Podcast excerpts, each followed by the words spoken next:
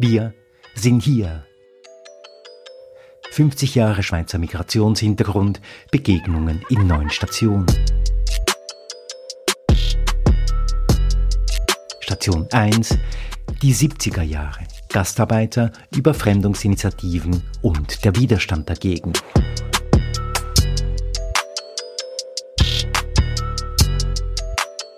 Bevor wir loslegen, eine Bemerkung. Dieser Podcast ist normalerweise auf Hochdeutsch, außer wenn die Beteiligten sich auf Schweizerdeutsch viel besser ausdrücken können, und das ist in dieser Episode der Fall.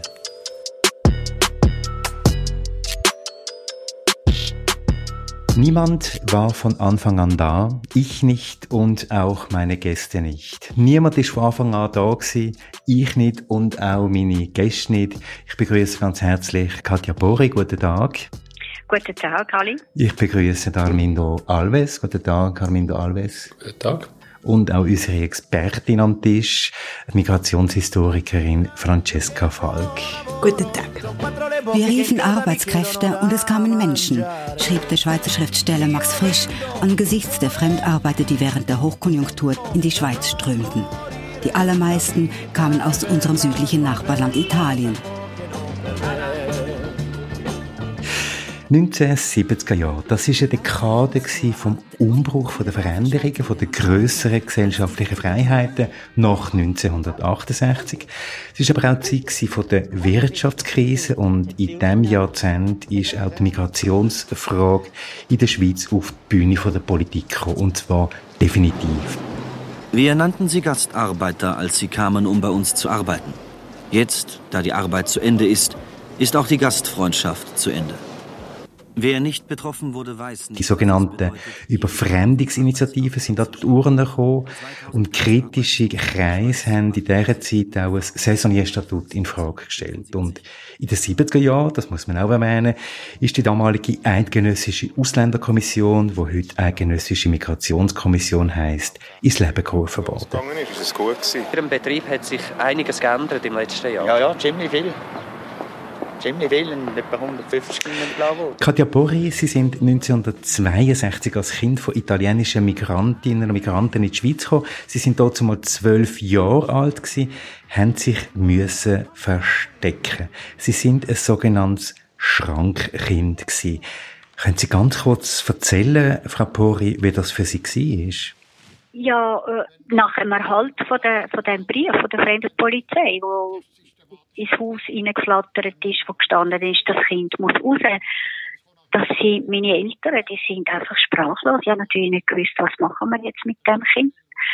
Und das ist einfach dann die einzige Möglichkeit ist gewesen, das Kind bleibt bei uns, aber es muss einfach niemand wissen, dass sie da ist. Sie muss einfach praktisch äh, ein Leben führen im Versteckten sein und, und äh, Inexistenz einfach.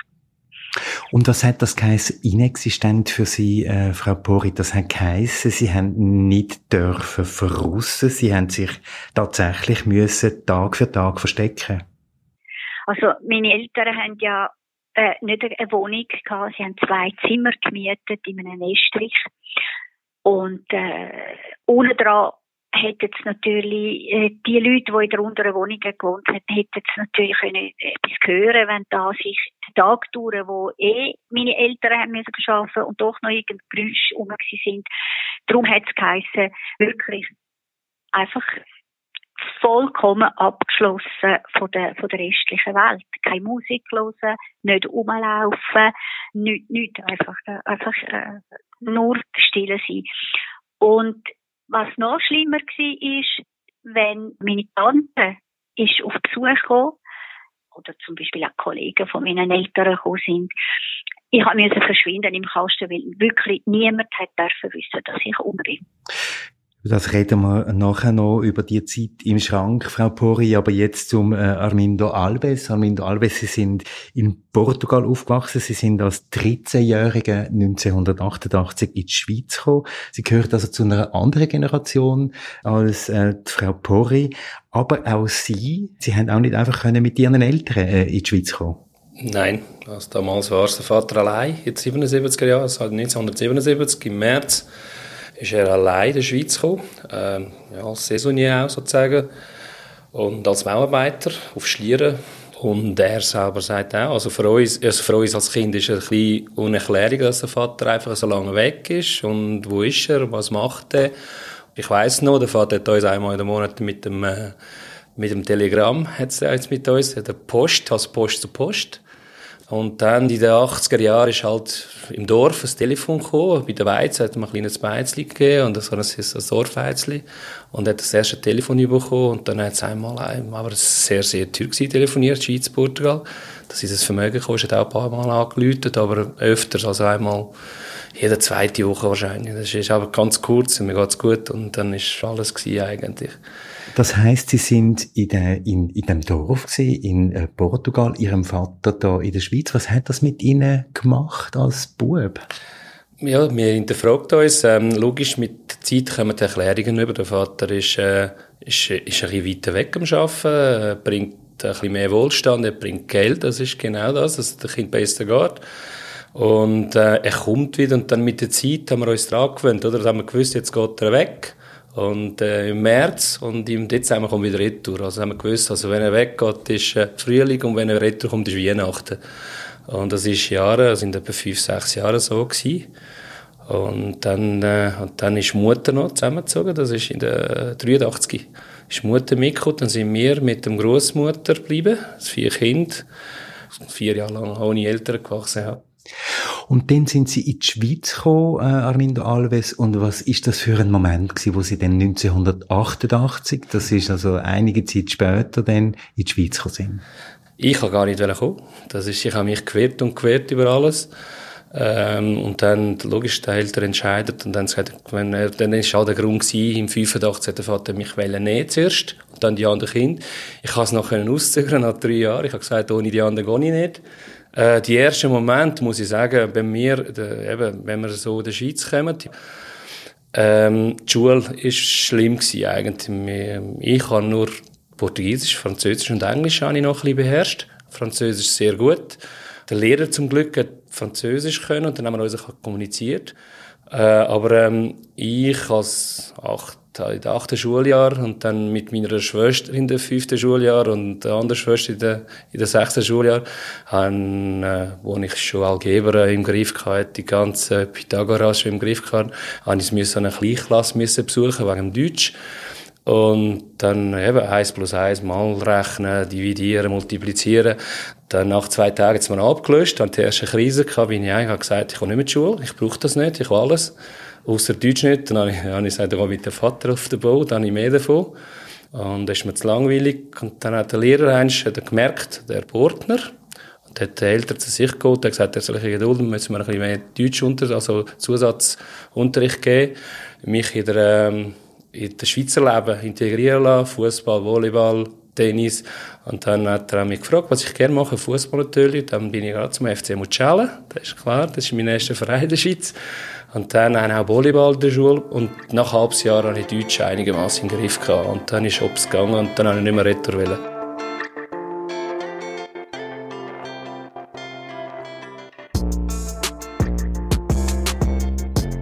Nimmt mich natürlich Wunder nach dieser Zeit als Schrankkind. Wie ist es denn bei Ihnen weitergegangen in der Schule? Also ich bin auch mit zwölf, nachdem ich schon die erste Sek in Florenz gemacht habe, bin ich am ersten Schultag in die vierte Klasse begleitet worden, Primarschule, weil eben ich nicht Deutsch haben können.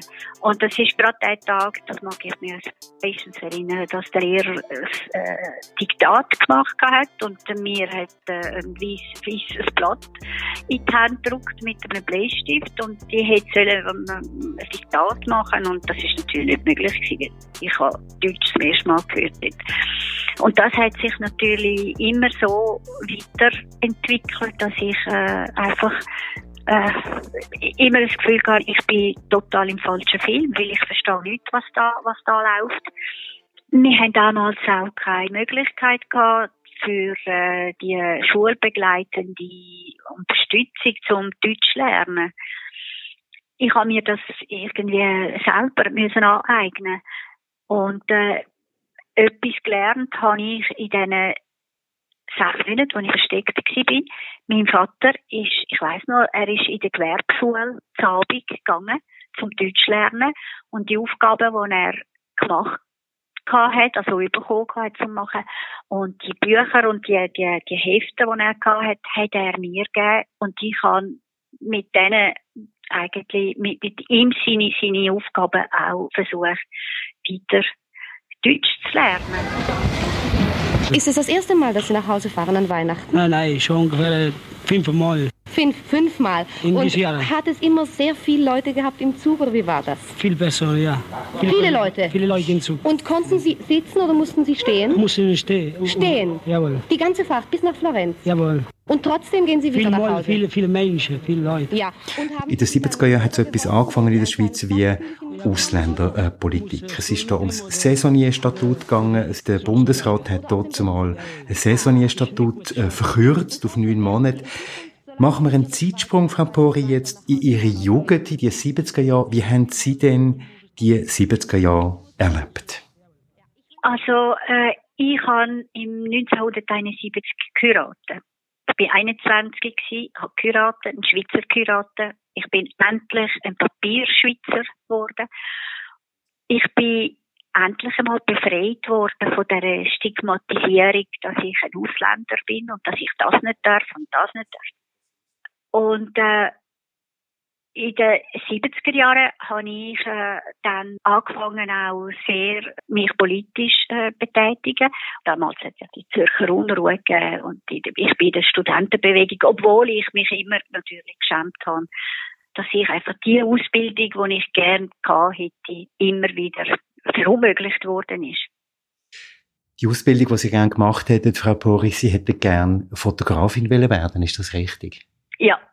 Und ich bin bis zu einem Haar vor dem, vor dem Abschluss bin ich Fotografin geworden. Also, also diesmal Fotografin ohne Papier. Und warum hat das nicht geklappt, dass Sie nicht haben können Fotografin werden? Ich habe zuerst probiert in der Fachschule für Fotografie, an der Kunstgewerbeschule, habe ich dort Aufnahmeprüfung gemacht. Die Aufnahmeprüfung damals bestanden. Ich hätte können die Ausbildung als Fotografin können machen, wenn nicht Russland in der Tschechoslowakei eingefahren wäre. Und äh, so viele politische Flüchtlinge aus der Tschechoslowakei in die Schweiz gekommen wären. Und die sind höher quotiert als Ausländer, die politische Flüchtlinge. Und ich bin einfach äh, zurück verschoben worden um ein Jahr. Und der politische Flüchtling hat Vorrang gehabt und ich habe natürlich nicht gewusst, was machen. Ich habe versucht, gut, also ich suche jetzt mir eine Lehrstelle und äh, versuche eine Lehre zu machen als Fotografin. Und das ist sehr, sehr schwer für mich, äh, Arbeitsbewilligung, weil das hat auch wieder eine, eine Bewilligung von der Fremdenpolizei erfordert. Und die Lehrstellen sind sehr, sehr rar gewesen. Und die Schweizer Kinder haben sowieso natürlich äh, Vorrang gehabt als Ausländer. Und äh, ich habe sieben Monate lang müssen kämpfen mit dem, zusammen mit dem Arbeitgeber. Das sind alles äh, Erlebnisse, wo Sie persönlich geprägt haben, äh, Frau Pori. Gleichzeitig haben Sie sich auch, Sie haben es vorher gesagt, angefangen politisch engagieren. Die 70er Jahre ist ja zum Beispiel die Schwarzbach-Initiative dann äh, Ja. vors Volk. Wie haben Sie das denn erlebt? Ich habe das äh, in erster Linie nicht mehr als äh, selber Betroffene, weil eben ich bin dann schon Schweizerin gewesen. Aber für mich ist das natürlich die äh, eklatante Beweis, wie fest das man hat äh, den Ausländern immer alle Schuld gegeben für alle Misere. Die Ausländer sind die die die billigen Wohnungen genommen haben. Das sind die, die die Arbeitsstellen Schweizer weggenommen haben. Und ich habe mich so weit engagiert, zum, eben gegen die rassistische Politik. Aber äh, für, von meinem Gerechtigkeitssinn her ist das eine große Motivation zum politisch tätig sein, ja. Die Schweiz hat heute rund 6,3 Millionen Einwohner, eine knappe Million davon sind Ausländer. Auf 100 Schweizer kommen heute rund 17 ausländische Jahresaufenthalter und Niedergelassene. Als Folge der bundesrätlichen Stabilisierungspolitik und der Rezession sinkt ihre Zahl laufend. Die Initiative will die Zahl der Niedergelassenen und Jahresaufenthalter zusätzlich massiv vermindern. Ihr Anteil soll nur noch 12,5 Prozent der Schweizer Bürger betragen. Um dies zu erreichen, müssten rund 250.000 Ausländer die Schweiz in den nächsten zehn Jahren verlassen. 25.000 pro Jahr. Jetzt, wie würden Sie denn das Klima bei den, bei den Migrantinnen und Migranten, wie würden Sie das beschreiben? Was, wie haben die sich gefühlt? Wir wissen ja, dass wenn die Initiative angenommen worden wäre, wäre dann hätten Hunderttausende von Menschen müssen, äh, die Schweiz äh, verlassen. Was hat das ausgemacht bei den Menschen, die von dieser möglichen Ausschaffung betroffen sind? sind natürlich sehr, sehr, sehr verängstigend gewesen für sie ist die Hoffnung für die Zukunft, wo sie versucht haben aufzubauen in der Schweiz, wäre das völlig zerschmettert. Aber äh, die schlimmste Seite von der Zeit ist ja gewesen, dass einerseits sind wir Ausländer einfach völlig machtlos der rassistische Welle ähm, ausgesetzt worden, weil wir haben uns nicht einmal dürfen wehren. Also politische Tätigkeit ist für die Ausländer völlig etwas tabu. Das ist völlig verboten. Das, das wäre ja auch schon das ein Grund, so, ein Grund gewesen, zum äh, raus plädiert worden aus der Schweiz. Darum, das ist einfach, die Ohnmacht ist einfach da gewesen und man hat nicht gewusst, was passiert. Das kann ja jedem treffen. Und wir haben einfach gehofft, dass ein, ein grosser Teil von der Schweizer Bevölkerung eigentlich äh, uns kann aus dieser, aus dieser misslichen Situation retten, indem dass die Initiative nicht standkommt. Ein spanisches Restaurant in Zürich, Centro Gallego, 20. Oktober 1974, 18 Uhr. Das Resultat der Abstimmung über die dritte Überfremdungsinitiative ist bekannt. Massive Verwerfung. Hier, wie in anderen Fremdarbeiterlokalen, ist Erleichterung zu spüren, aber keine Feststimmung. Fremdarbeiterdasein bleibt Fremdarbeiterdasein. Die Verwerfung ist sehr richtig, aber nicht, dass sie uns vor allem nützen würde, sie nützt Ihnen. Wie ist das bei Ihren Eltern gesehen, äh, Herr Alves? Die sind hier gekommen, zum zum Arbeiten und dann haben sie eben tagsüber sind am Arbeiten auf der Baustelle und am Abend sind unter sich in der Rotsbaracke, wo es geht für die Leute, die es darunter sind, nicht einmal richtig aus und richtig, wahrscheinlich gar nicht richtig mitbekommen, vermute ich. Erstens einmal wegen dem Deutschkenntnis und zweitens, die sind in seiner Welt. Ich habe ich has noch nebenbei erlebt, im 1880 hat dann noch der Barlow Wetsching die Holzbaracke gehabt und eben die Firma Züblin und ich habe dort reingeschaut, wie das gelebt hat. Dann haben sie eine Kantine, jeder hat seinen Kocher, der hat sein Schränkchen, sein Zeug, sein, sein Einkäufe zum Kochen. Und dann haben sie einen nach dem anderen gekocht, dann einen Tisch und dann haben sie so ein Zimmer, wie ein Militärkaserne, aber äh, alles haben sie müssen machen, abwaschen, abräumen, haben sie müssen lernen kochen, alles. Aber die so, sind so mit, unter sich beschäftigt gewesen, dass wahrscheinlich das gar nicht mit, mit, mit bekommen haben, vermute ich das Ziel von diesen Leuten, von diesen 70 Jahren, von diesen Portugiesen, die ich, die Personen, die ich kenne, ist es gleich, alle etwa gleich. Ich erzähle alles gleiche Geschichte. Wir gehen drei, vier Jahre in die Schweiz, wir verdienen ein bisschen Geld, wir tun uns ein bisschen den Wohlstand ein bisschen erhöhen und dann, äh, wir kehren wieder retour. Aber eben, das, äh, das Schicksal hat ganz anders entschieden für alle anderen. Aber da von den politischen Hintergründen, sie haben schon, der Vater und in diesen Jahrgängen, die sind alle 73, 74, 75, jetzt, sie erzählen schon, die Schweizer sind kalt ich, ich habe es auch nicht gespürt. In den 80er Jahren, 88, als ich gekommen bin, habe ich wirklich also, ich bin sehr gut empfangen worden. Die Schweiz war kalt, gewesen, äh, sagte Herr Alves. Frau Pori, würden Sie das unterstützen? Ja, ja klar. Ich habe es so empfunden, dass die Leute, die enge Beziehungen, Arbeitsbeziehungen hatten mit, äh, mit den Ausländern, wie zum Beispiel eben der Vater vom Herr Alves oder mein Vater, wo er hat auf dem Bau geschafft, die haben in der Regel die Ausländer ja gelernt äh, schätzen, weil sie haben gewusst, dass sie nicht da kommen, um äh, die Arbeit der Schweizer wegzunehmen, sondern eine grosse Unterstützung eigentlich, einen, einen grossen Beitrag geleistet haben, um die Schweiz gross und reich werden zu lassen der Hass ist bei denen nicht spürbar. Aber alle anderen, daher sind wir immer wieder konfrontiert worden. jeder Gelegenheit haben wir gewusst, also wir Italiener sind einfach die Cinque und die anderen. Man hat einfach eine richtige Diskriminierung überall gespürt. Die laute, lebensfrohe Art empfinden viele brave Schweizerinnen und Schweizer als direkte Bedrohung.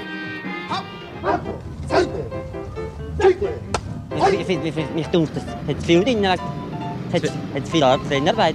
Ja, das sind halt die Südländer, die mit dem Messer kommen. Es hat ja dann auch die Wirtschaftskrise gegeben in den 70er Jahren, die berühmte äh, Ölkrise, Frau Pori, wo Sie sich sicher noch mögen daran erinnern, wo dann dazu geführt hat, dass ganz viele von diesen Saisonniers haben müssen äh, zurück. Man sagte dann, dass die Saisonniers zu dieser Zeit eben der sogenannte Konjunkturbuffer äh, gewesen sind. Sie sind eigentlich immer als Konjunkturbuffer angeschaut worden. Schon die Tatsache, dass Saisonierstatut überhaupt kein Recht gegeben hat, diesen, diesen Ausländern, sondern dass man jedes Jahr eine neue Bewilligung hat müssen haben für zum äh, Aufenthaltsbewilligung, um die können reinlassen und jedes Mal an der Grenze die Leute untersucht worden sind, ob sie gesund sind, ob sie können arbeiten ob, sie, ob man sie am besten kann brauchen Und wenn jemand das die Kriterien nicht erfüllt hat, hätte er die Aufenthaltsbewilligung gar nicht bekommen, hätte ja gerade wieder können zurück. Also sie sind ja immer äh, Konjunkturbuffer in dem Sinn. Man hat sie einfach nur genommen, wie man sie hat gebraucht. Und wenn man sie nicht mehr hat gebraucht, haben wir sie wieder zurückgeschickt. Wenn Sie mit Portugiesinnen und Portugiesen von der Generation von Ihren Eltern reden, ähm, Herr Alves, wie nehmen die die Zeit wahr, wo Saisonniers als Konjunkturbuffer in dem Land sind? Also die haben es nur die gebraucht, die, die, die brauchbaren, die haben es behalten, die haben es an den Flughafen dann später ein Röntgen müssen machen. Kaum sind gelandet, sind sie über Röntgenmaschinen durchgelaufen, die Lunge prüfen und äh, ein Arzt, ein Arztzeugnis sozusagen, haben sie müssen dort eine Bestätigung einholen, dass sie gesund sind, dass sie keine Krankheit haben. Und dann haben sie dort eingesetzt, wo eigentlich kann man so sagen, dass die Schweizer nicht arbeiten Auf der auf die älteren Jahre, die haben schon die Ausländer gemacht. Und das stimmt schon. Und mein Eltern sagt auch, das ist, und er hat auch so eigentlich am Anfang jetzt so übergebracht, dass wir kommen da, ihr habt eine andere Zukunft als ich, ihr müsst lernen, weil meine Generation, sie ist nur da zum Arbeiten, wir brauchen, brauchen uns nur zum Arbeiten. Wenn's, wenn wir nicht mehr arbeiten können, die werden wir eingeschickt. So hat es auch uns übergebracht eigentlich. Dann müsst ihr etwas daraus machen aus uns. Aus eurem Und dann haben wir gesagt, lernen, Ausbildung und äh, weiterentwickeln, dann, dann haben wir Zukunft in der Schweiz. Wenn es nicht mehr, weil die, die Krämpfer, die sind mehr. Und das heißt auch die Angst, die Bedrohung vom möglichen ausgeschafft zu werden, das hat sich fortgesetzt. Das ist nicht weggegangen. Nein, nein, also nicht hundertprozentig, nein. Also das heisst, ähm, ich, ich spüre das nicht, das stimmt, ich fühle mich wie ein Schweizer. Ähm, aber ähm, wie vielen ist immer so, wir sind da wirklich nur als Gast. Also auch heute noch, das ist bei vielen so, wir, und auch gut, und dort ist auch ein Fehler gelaufen der Portugiesen, dass wenn ich mich als Gast fühle, tun wir nie richtig integrieren. Und das ist eben schade. Aber äh, dass, dass die Schweiz nicht unser Land ist, das ist, also, das ist da, also das ist im, im Hinterkopf, ja. Das ist im Hinterkopf, ja. Und Sie sind ja heute Präsident vom Lusitanischen Verein Zürich, also vom Verein der Portugiesinnen und Portugiesen in Zürich. Reden Sie denn noch äh, über die Zeit heute? Erzählen die Alten, die Jungen quasi, wie die Schweiz war, dort zumal in den 70er Jahren? Ja. Also ich bin seit jetzt 14 Jahren Präsident vom Centro Lusitano Zürich. Das auch ältere Leute, immer weniger, weil die meisten nach, der, nach der, die 65er, kaum sind alle 65 die wandern aus oder weil erst einmal finanziell nicht drin liegt in der Schweiz leben und zweitens hat er immer eben, wo ich vorher gesagt habe, das ist nicht unser Land. Ich gehe die Lehre, wo der, wo der am Anfang eigentlich geplant wäre, eigentlich, wo man raus und retour, oder? Und dann, äh, und jetzt die meisten sind, also meine Eltern sind jetzt die gewesen, und jetzt ist der Zeitpunkt, sind aber mit 65 aber. Und auch jetzt ist auch wieder so, so wie der Präsenz von der, ähm, eben die Bauherren, die Baufirmen, wenn wir 40 Jahre in Schweiz geschafft haben, dann sind wir jetzt 58 oder knapp 60. Wir können mehr so viel leisten wie auch schon. Und die sagen so, ich kann nicht leisten, Job zu verlieren, ich finde keinen mehr. Also ab 50 schon, fangen sie auch schon an. Und sie haben 30 Jahre Krampf da, oder? Sind mit 18 gekommen, 19. Und jetzt sind mittlerweile 50, 55 und haben schon Angst, ja. Weil wenn sie den Job verlieren, die wissen schon, was passiert. Und es ist ja schwierig, etwas zu finden, das ist das Problem. Da ist das Problem.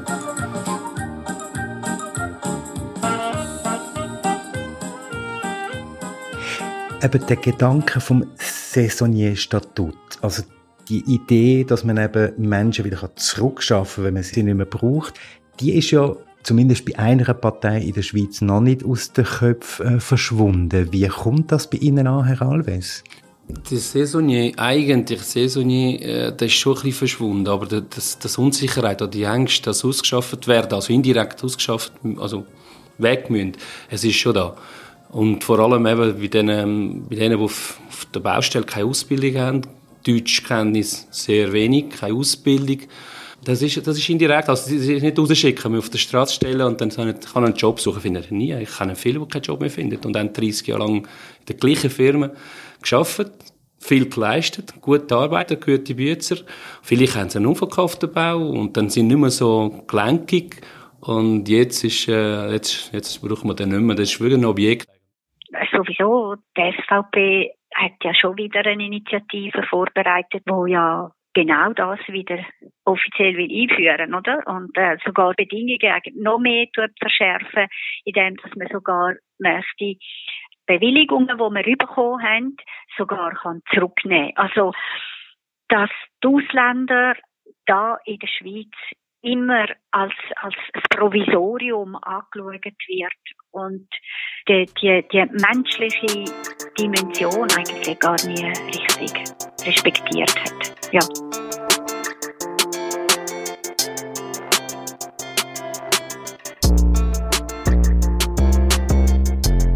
Ja, stimmt schon. Aber wenn man es retour schaut und dann eben vom, ich sage vom 70 Jahr her bis heute und weiter, wir sind ein Multikulti-Land. Also Schweiz ist wirklich ein Multikulti. Das ist auch schön, ich finde es auch schön. Ich wohne in der Nähe von Zürich und die Leute, die ich kenne von aller Welt eigentlich, es ist wunderschön.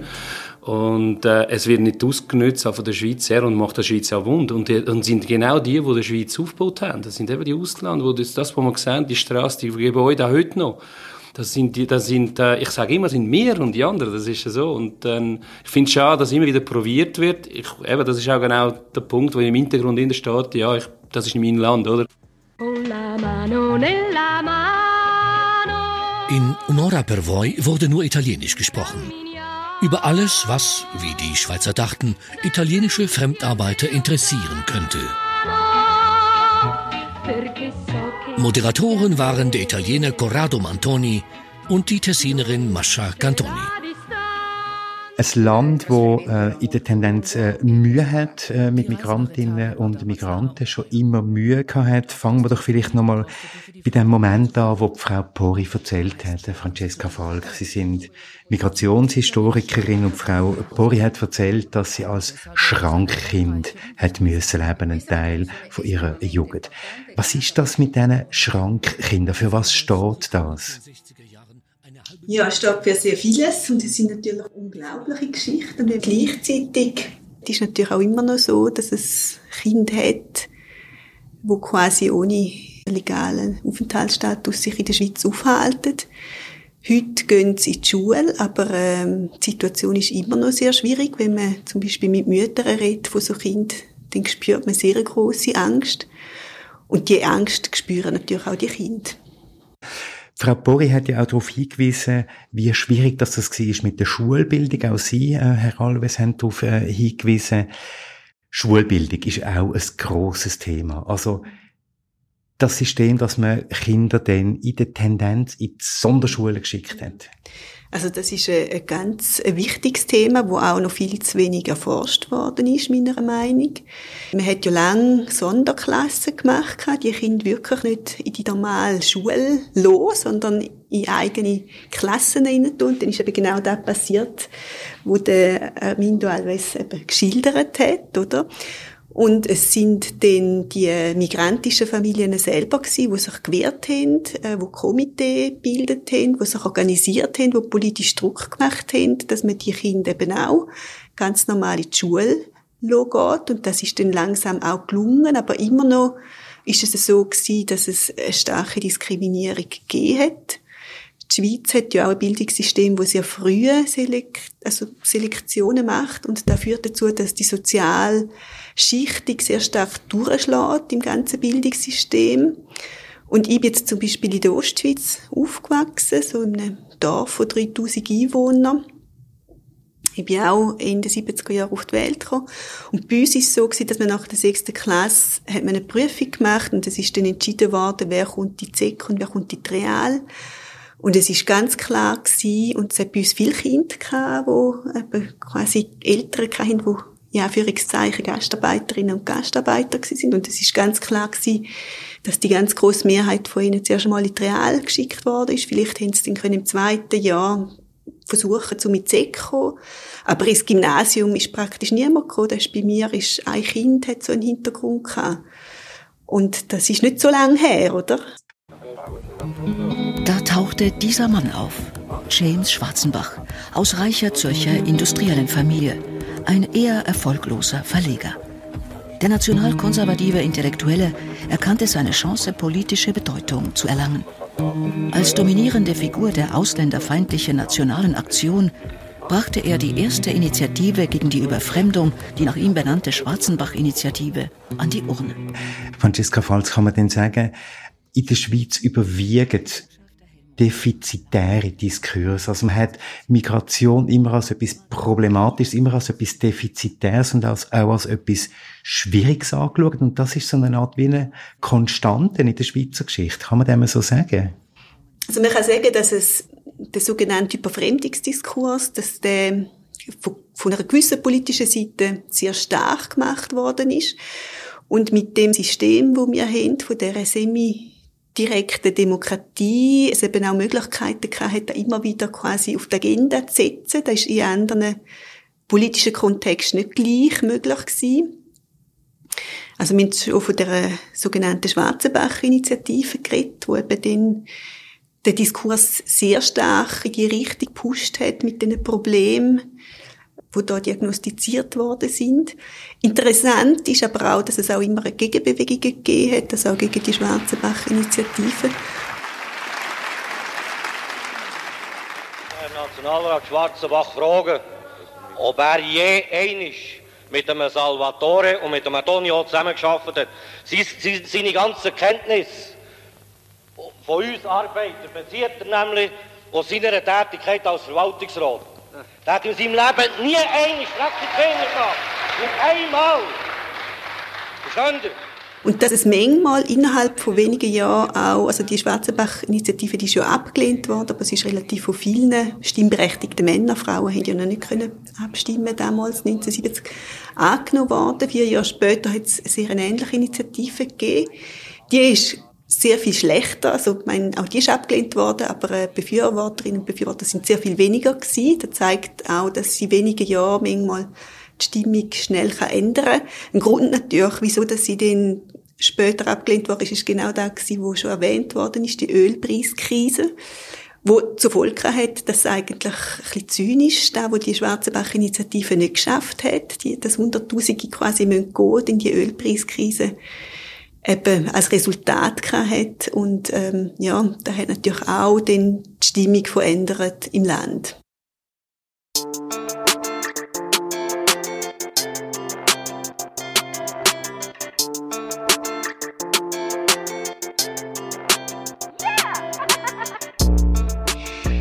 Jetzt haben Sie, Francesca Falk, ähm, geforscht auch darüber, was die Migrantinnen und Migranten in die Schweiz mitgebracht haben.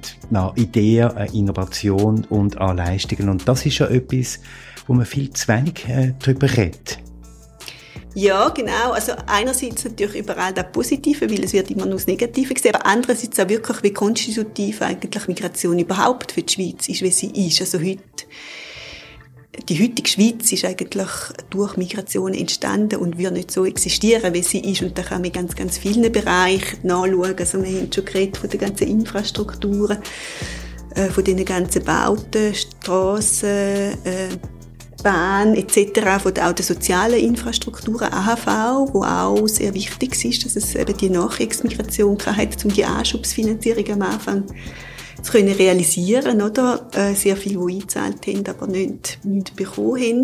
Und auch in ganz vielen Bereichen, wo man es eben heutzutage nicht mehr sieht, wo man zum Teil da als einzelne ähm, Ereignis vielleicht dann noch sieht, aber man sieht nicht, dass es auch einen Zusammenhang hat. Also ich habe zum Beispiel angeschaut in Bezug auf Gleichberechtigung, wo ja die Schweiz sehr lang ein sehr konservatives Land war und darum ist es auch nicht erstaunlich, dass Migration, und zwar auf verschiedene Arten äh, Migration, Migration also von Leuten, die vom Ausland in die Schweiz gekommen sind, von Leuten äh, aus der Schweiz, die ins Ausland gegangen sind oder auch von Binnenmigration, dass das ein wichtiger Faktor war, um Gleichberechtigung voranzubringen, sei es von den ersten Studentinnen, die eigentlich alle aus dem russischen Reich hier hingekommen sind, oder auch die ersten Professoren, die die Uni geöffnet haben, die eigentlich Geflüchtete sind aus dem, aus dem deutschen Reich, bis hin zu Frauen, die sich für das Frauenstimmrecht eingesetzt haben, die auch oft durch Migrationserfahrung eine Politisierung durchlebt haben.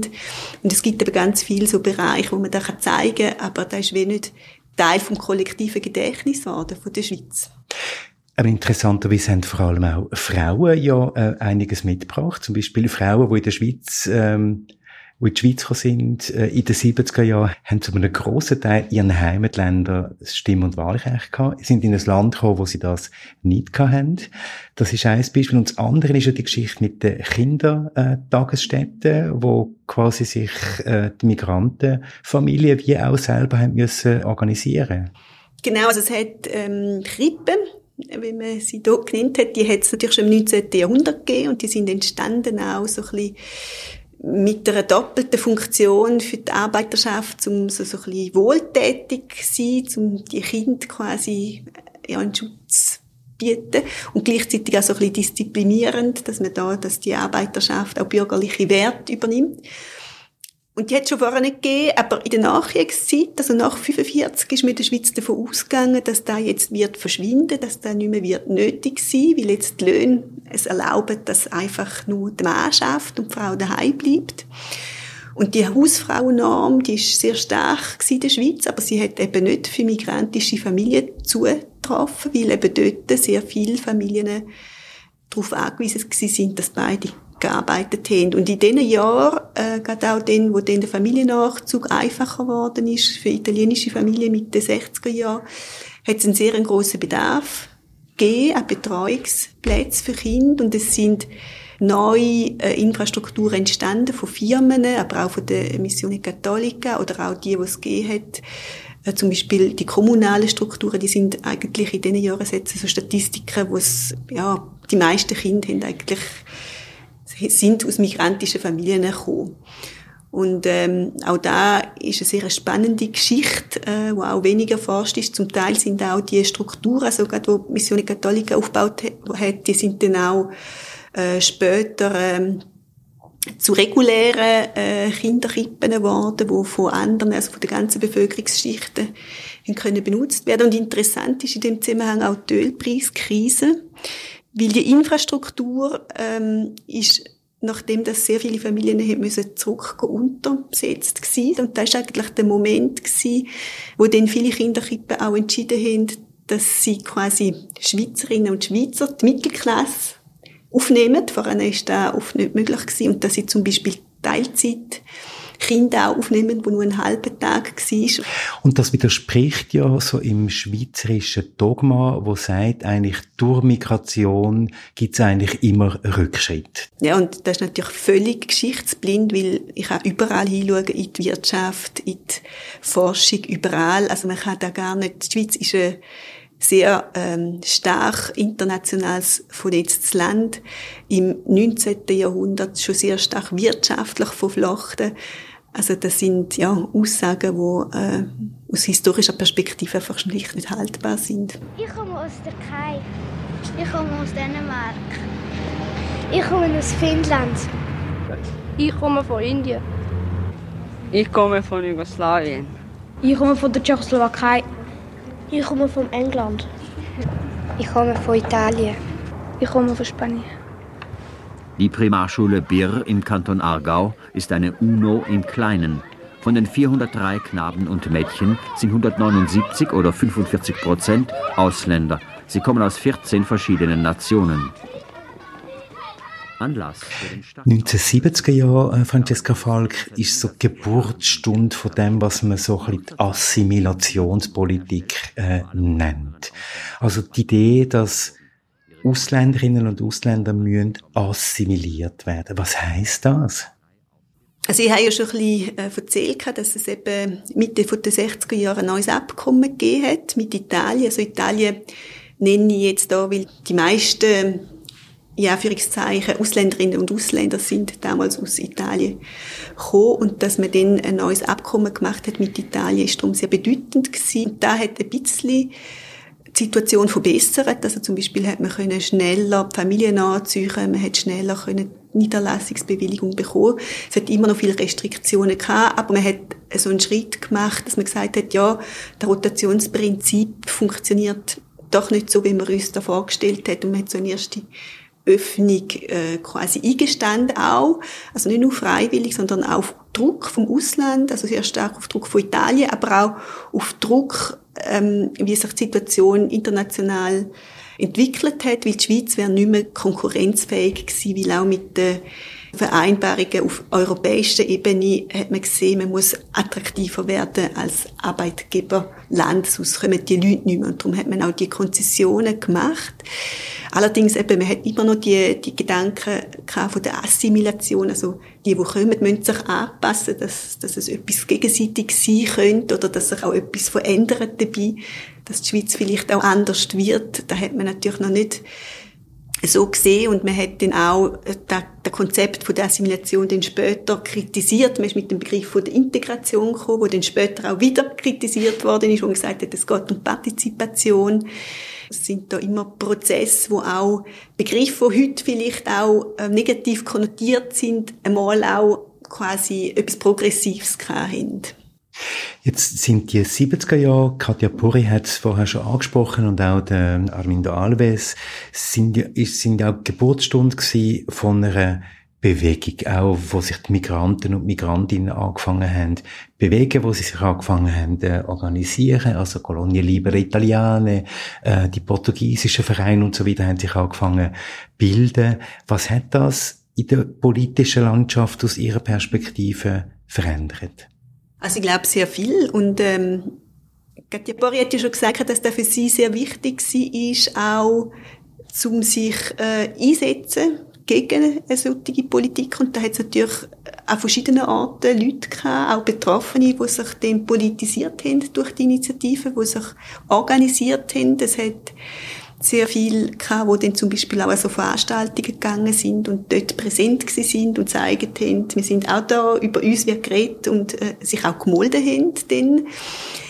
Und es hat ja dann auch, also die Miteinander-Initiative, ähm, wo dann ein paar Jahre später lanciert wird, die kommt auch aus dem raus, aus dem Widerstand eigentlich gegen die Art von Politik und Miteinander-Initiative ist eine Initiative gewesen, die äh, abgelehnt worden ist.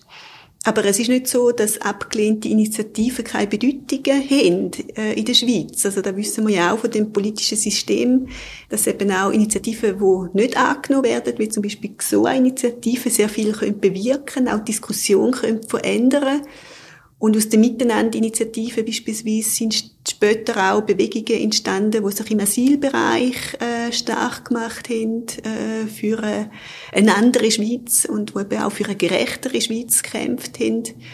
Ähm, und das ist auch etwas, wo ich finde, ähm, wo viel zu wenig auch im kollektiven Gedächtnis ist, weil oft bleibt man dann eben so ein bisschen an der Schwarzenbach-Initiative hängen und an den Personen, die eben damals schon sehr viel Platz haben in den Medien. Also der Schwarzenbach der ist überall eingeladen worden, ist ein sehr beliebter Gast gewesen.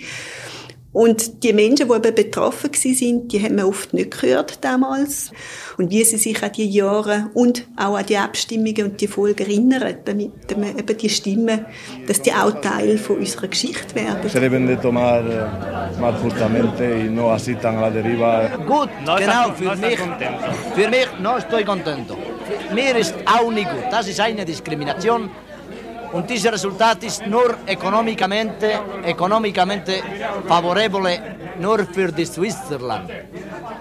die Emigranten nicht. Äh? Für die Emigranten nicht. Für die Emigranten nicht. Wie haben Sie das ganz konkret denn genau gemacht, Frau Pori? Sie haben ja ähm, gesagt, Sie haben sich nachdem sie Schweizer geworden sind, haben sie sich auch solidarisiert ein Stück weit mit den Migrantinnen und Migranten. Wo ist das passiert und wie ist das passiert?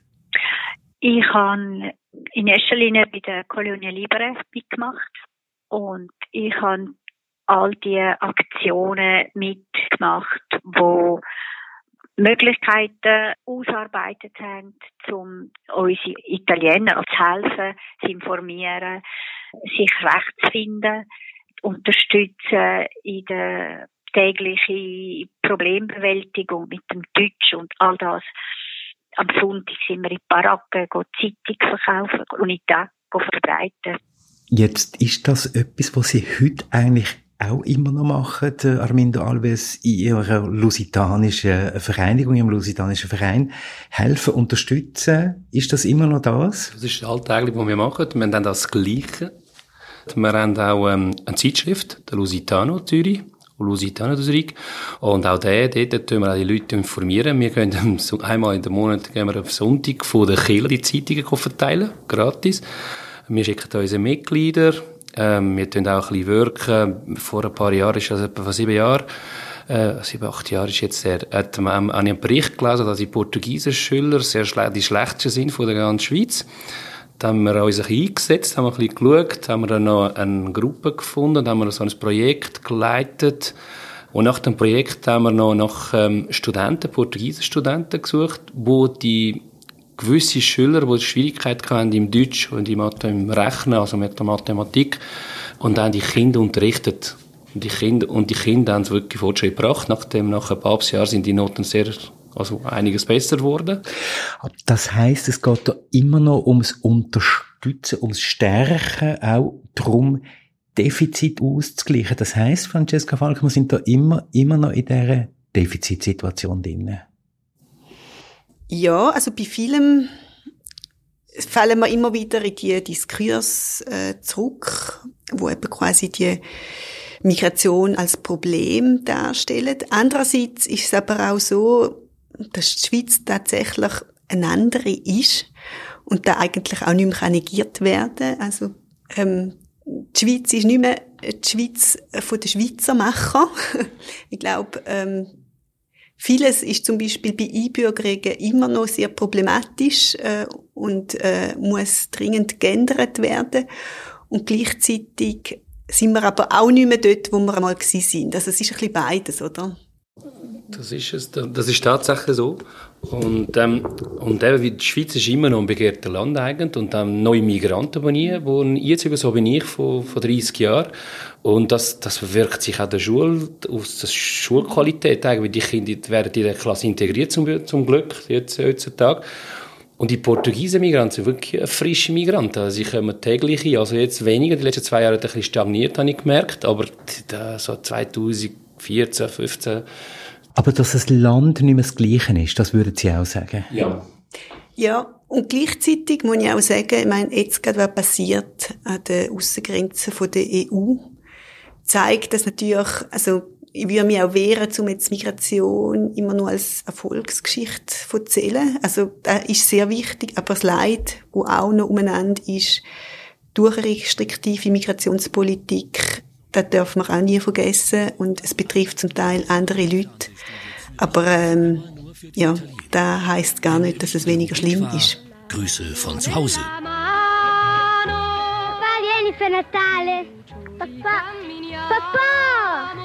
Saluta lo zio Gioia, saluta lo zio, falli ciao con la manina. Ciao papà. Ciao papà. E chiama. Ah. Beh. Ein Punkt möchte ich noch ganz kurz ansprechen äh, zum Schluss. Und das ist Anerkennung. Einerseits die Anerkennung von den Leistungen, die eine bestimmte Generation gerade in den 60er und 70er Jahren erbracht hat. Und aber auch die Anerkennung vom Unrecht, das geschehen ähm, ist. Dort sind Sie ja im Moment dran, Katja Pori, in dieser Angelegenheit mit dem Unrecht etwas zu unternehmen. Ich bin konfrontiert worden äh, immer wieder mit Erfolg, wo, wo die Kind mit sich trägt. Also die Wunde, wo, wo, wo das bewirkt, äh, so, eine, so ein Drama zu erleben als Kind. Und wir haben den Sinn, so, eine, so einen Verein zu gründen und wir suchen Leute, die bereit sind, über ihre Geschichte zu erzählen, was das bewirkt hat. Jede individuelle Geschichte ist uns sehr wichtig. Und ich habe mir staunen, wie das, wie das für Auswirkungen gehabt hat. Also eine Frau zum Beispiel, wo, wo keine Stimme gehabt hat. Sie hat nur können flüstern, weil sie die ganze Kindheit durch ihr einfach immer gesagt hat, du darfst nicht äh, äh, Lärm machen, du musst ruhig sein, du darfst das nicht, du darfst das nicht, du darfst nicht. Also, also ich bin überzeugt, dass sehr wenig Leute ohne große externe Hilfe die Überarbeitung von dem ganzen Drama eben nicht können bewältigen Bei Ihnen, äh, Armindo Alves, gibt es so etwas wie eine Anerkennung für die Leistung, äh, die diese Generation erbracht hat? Die Anerkennung gibt es schon, also das heisst indirekt, das ist da, wo sie da, Vater hat da 30 Jahre geschafft. Logischerweise, jetzt kann er ein besseres Leben leisten, der ist pensioniert und das ist wahrscheinlich eine Anerkennung für sich selber. Er jetzt müssen aber eben die ganze Familie, die ganze Dorf, alles äh, verlassen, dass jetzt ein bisschen besser lebt und jetzt die eine, eine bessere Zukunft der Kind geht. Dann, dass die Kind gut geht, das ist, glaube ich, die Anerkennung von meinen Eltern, dass sie wirklich gut integriert sind, eine sichere Zukunft und eine Ausbildung, das ist, glaube ich, das grösste Anerkennung von meinen Eltern. Und, glaube von, von auch tausende anderen vermute Weil an, alles andere vom Land selber, eine Anerkennung, mh, hm, wenig, sehe ich wenig. Was heißt das äh, aus der Sicht von der, von der Historikerin? Braucht es so etwas wie, dass man auch in dem Land lernt, zu anerkennen, was die Generation von Migrantinnen und Migranten geleistet hat?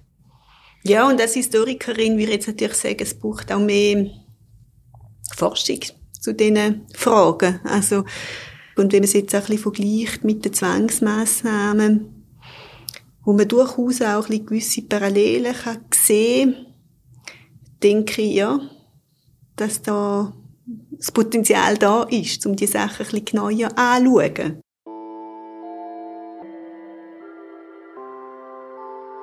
Danke Katja Porri, danke Amindo Alves, danke Francesca Falk für das Gespräch.